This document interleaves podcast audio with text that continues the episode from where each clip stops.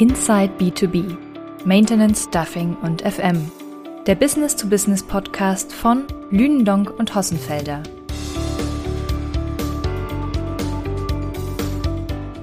Hallo, liebe Zuhörerinnen und Zuhörer. Ich freue mich, Sie und euch zu unserer ersten Folge des Podcasts Inside B2B Maintenance, Stuffing und Facility Management begrüßen zu dürfen.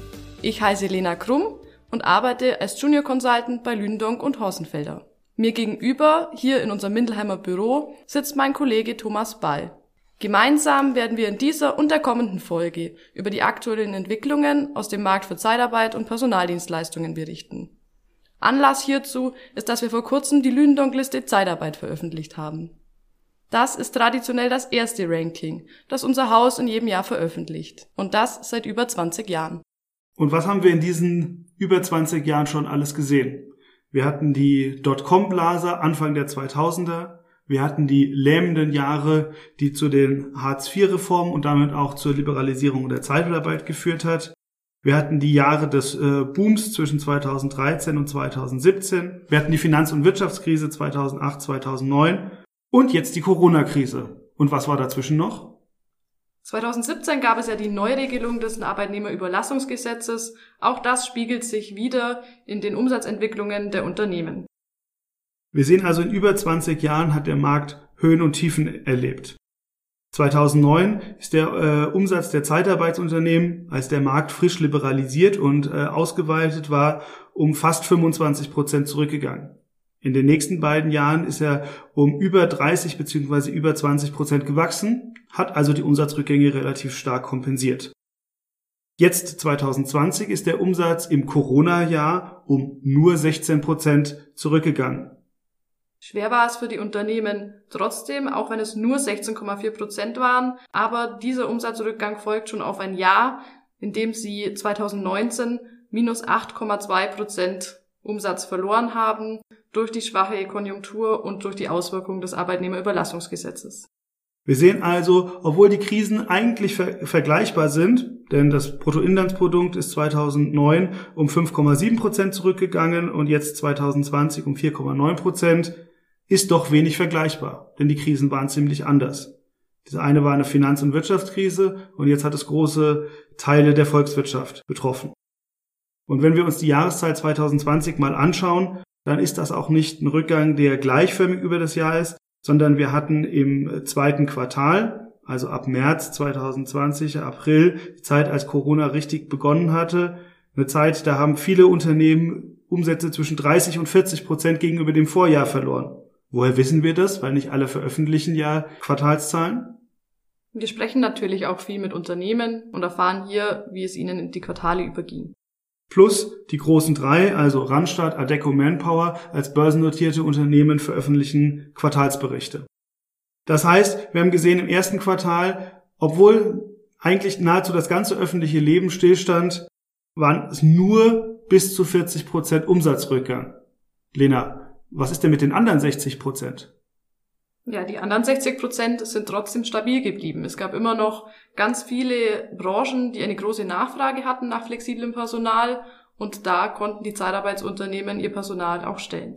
Mir fällt zum Beispiel ein, die Produzenten von Toilettenpapier. Wir alle erinnern uns noch, als die Supermarktregale leer waren und wir alle geschaut haben, dass wir doch ein Vorrat anlegen mussten, damit wir nicht auf dem Trockenen sitzen.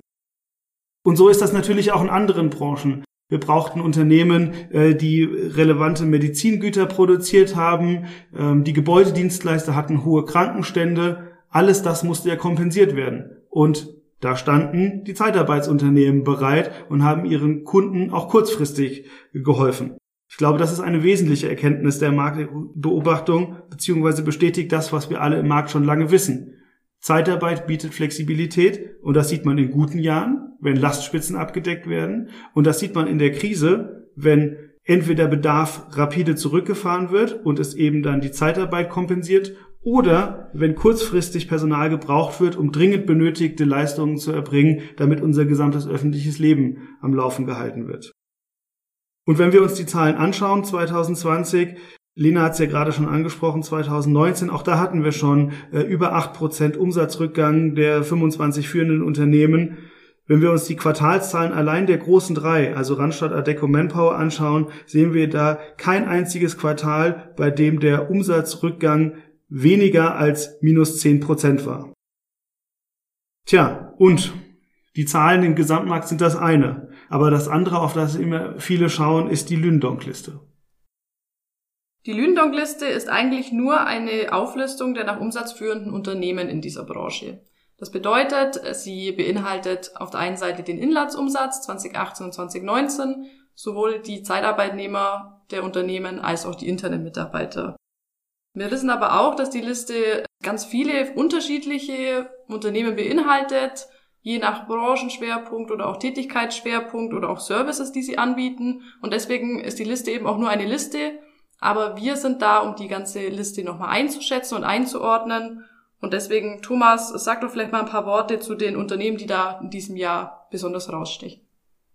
Ja, genau das ist nämlich die große Herausforderung, denn Oft werden wir gefragt, welches Unternehmen denn jetzt besonders gut ist oder welches äh, besonders beliebt ist oder besonders angefragt wird oder vielleicht sogar besonders profitabel ist. Und alle diese Aussagen sind über die Lünendonk-Liste bewusst nicht möglich.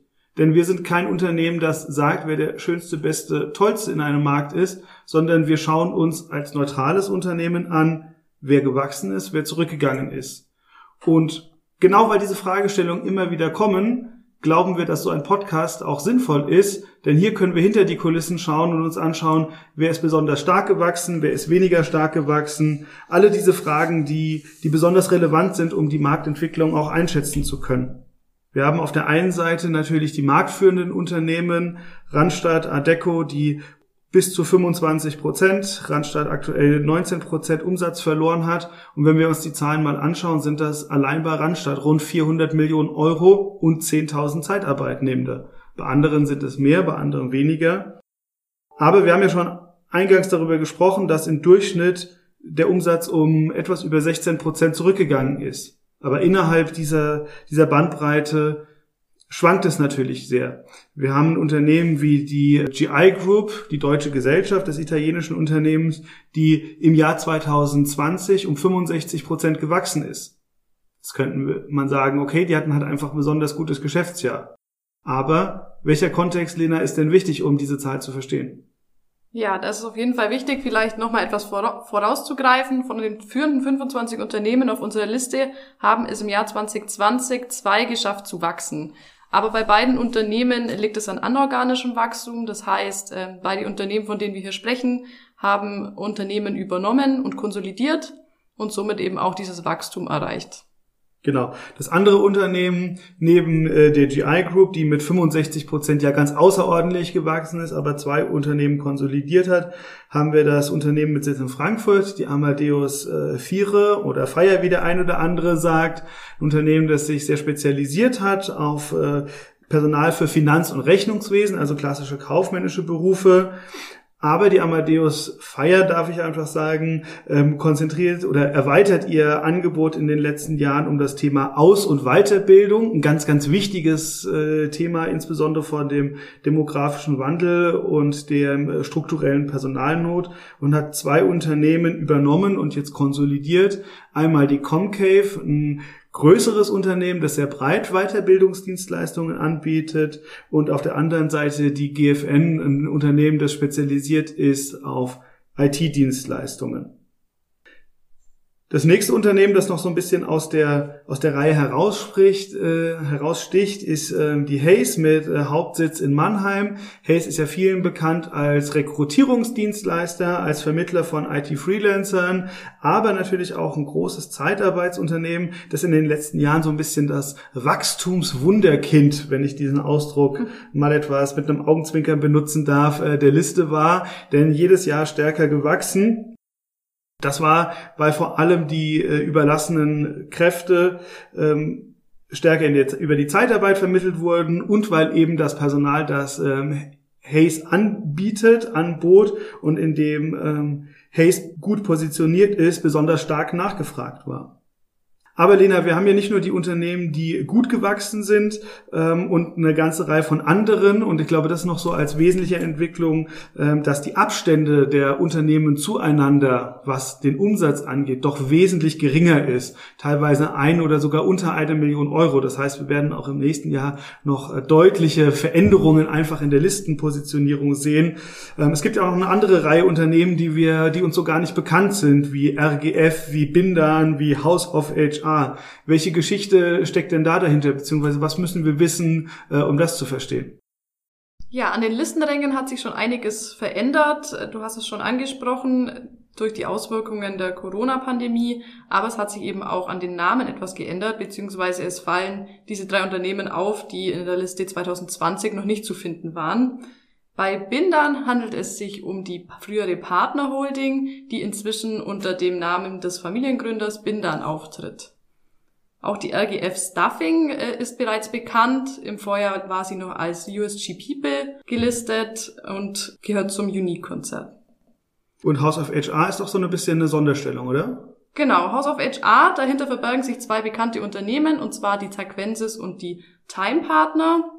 Das heißt, es ist nicht nur eine reine Umbenennung, sondern äh, bedeutet auch eine Neupositionierung, oder? Genau, das bedeutet eine Neupositionierung. Die beiden Unternehmen gehören schon lange zu dem belgischen Unternehmen House of HR. Die haben sich jetzt dazu entschieden, die beiden Unternehmen in Deutschland zu konsolidieren. Aktuell noch mit getrennten ähm, Präsentationen im Internet zu finden, aber das Ganze soll nach und nach nachgezogen werden.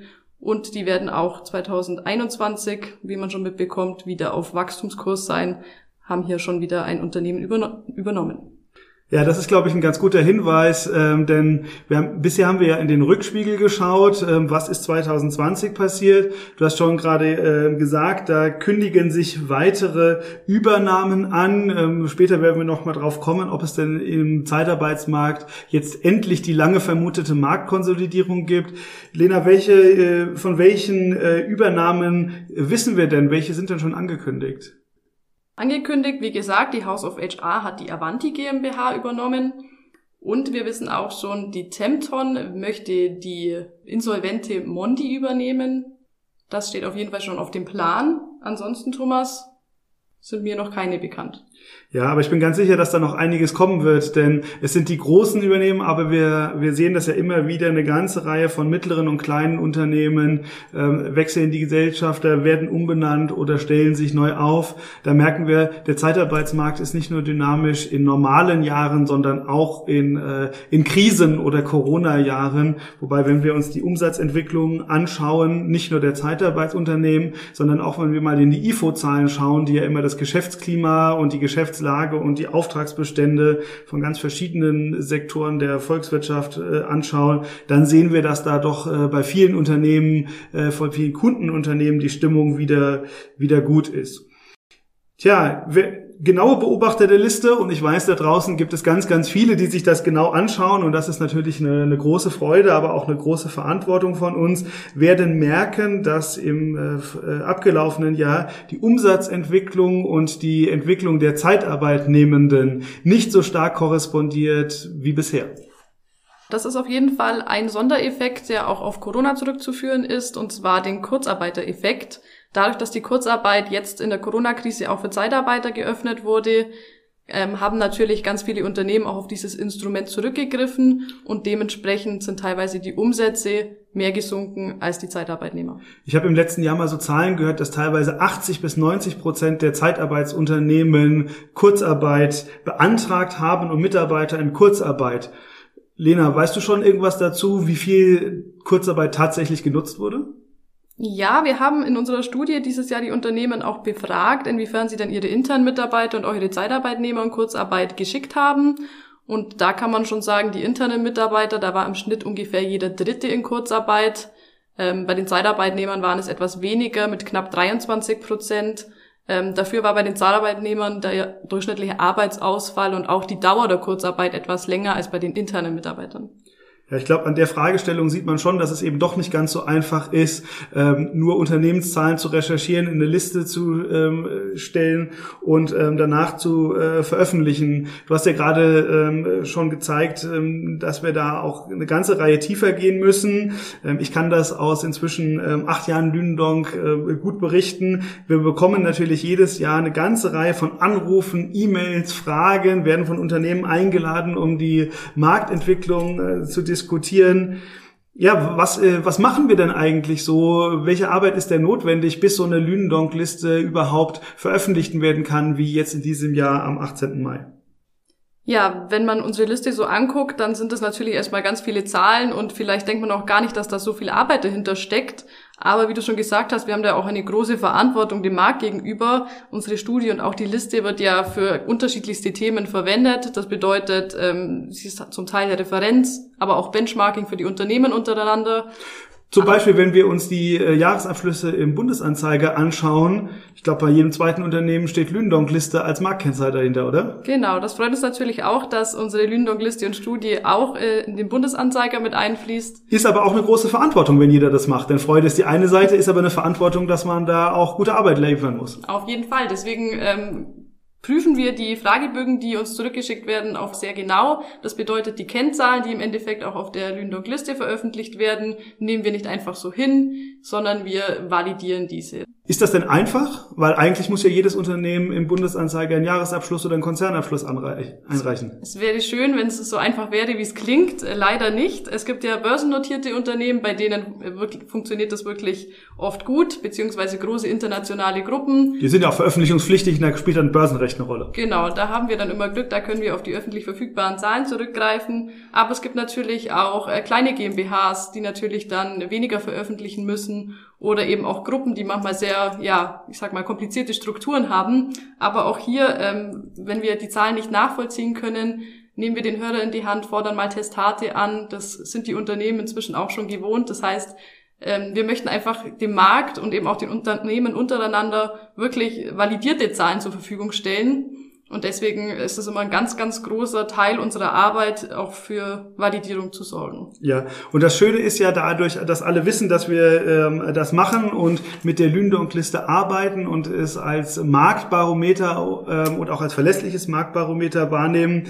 Dazu gibt's ja fast so ein bisschen Selbstkontrolle des Marktes. Nicht, dass die Unternehmen die Zahlen nach, äh, nachrecherchieren, aber ich bekomme zum Beispiel ganz oft berichtet, dass äh, Unternehmen dann von einem Marktbegleiter angesprochen werden, werden auf die einzelne Umsatzentwicklung. Also da, da merkt man doch schon, dass das äh, sehr genau ähm, angeschaut wird.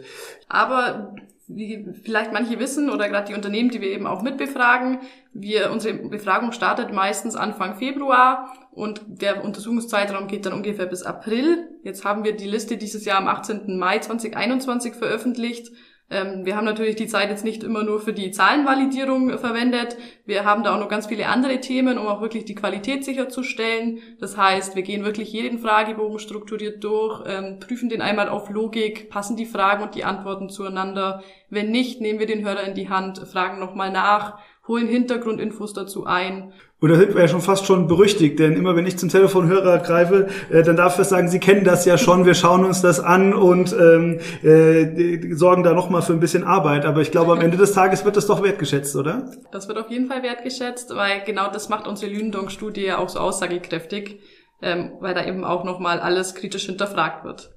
Und dazu kommt noch, du hattest vorhin schon mal kurz zum Beispiel die GI Group ähm, angesprochen, was natürlich durch den, das anorganische Wachstum mit über 60 Prozent auch wirklich ein Ausreißer ist. Auch diese Ausreißer als Unternehmen, die sich anders entwickeln haben als der Markt, also die wirklich hier sozusagen aus der Breite der Veränderung wirklich herausstechen. Das sind sogenannte Ausreißer, die wir eben bei der Berechnung der Marktentwicklung auch mit rausnehmen. Aber verfälschen wir damit nicht äh, die Marktentwicklung und machen das geflügelte Wort, äh, jeder macht nur eine Statistik, äh, wie er sie sich zurecht macht? Ja, das könnte man meinen, das stimmt aber nicht. Das ist einfach sozusagen wichtig für uns als Marktforscher, hier auch den Markt so darzustellen, wie er sich wirklich entwickelt hat. Kannst Und, du dafür mal ein Beispiel nennen? Ja, zum Beispiel, wenn wir, wir haben jetzt bei den Top 25 einen Umsatzrückgang von 16,4 Prozent.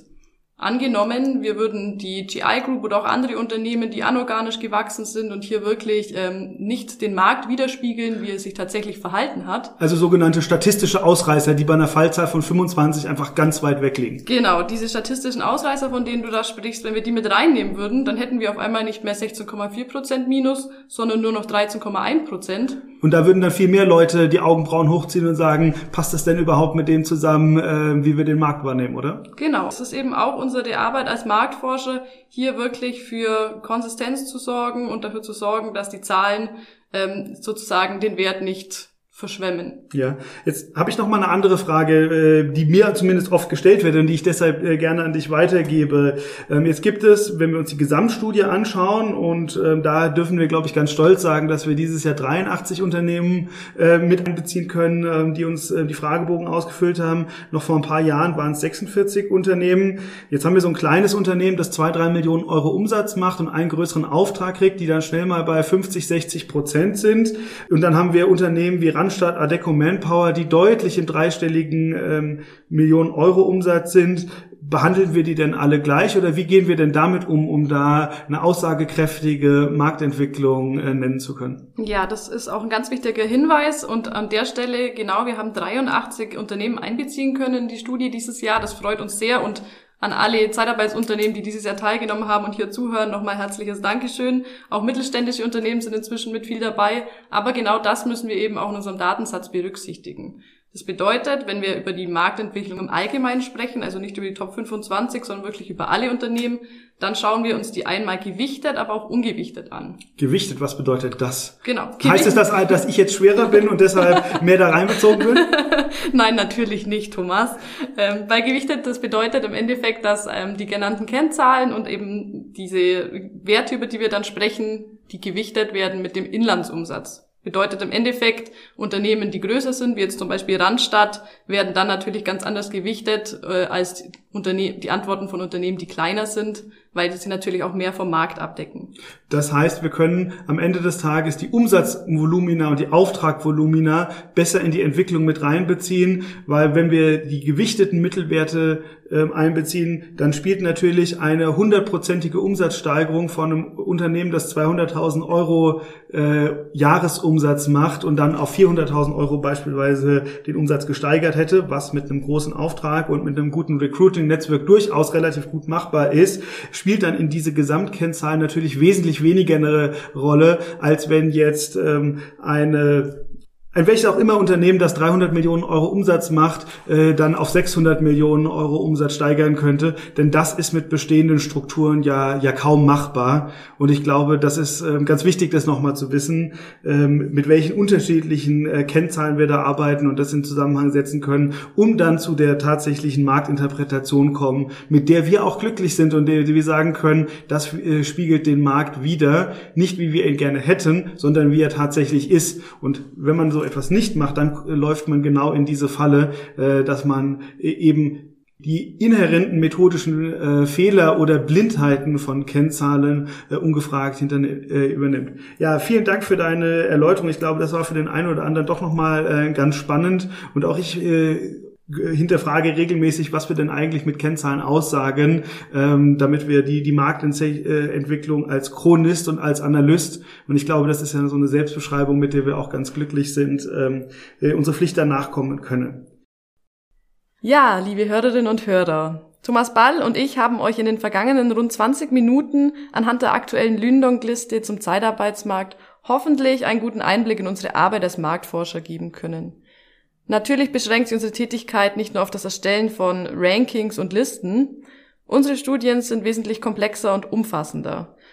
Und daher werden wir Sie und euch auch in der kommenden Folge etwas tiefer mit hineinnehmen in den Markt der Personaldienstleistungen. Wir werden uns gemeinsam ansehen, welche Themen die Dienstleister abseits der Corona-Pandemie stark beschäftigt haben und auch, wie sich wohl die Kundenbranchen und auch die eigenen Geschäftsstrategien in 2020 verändert haben.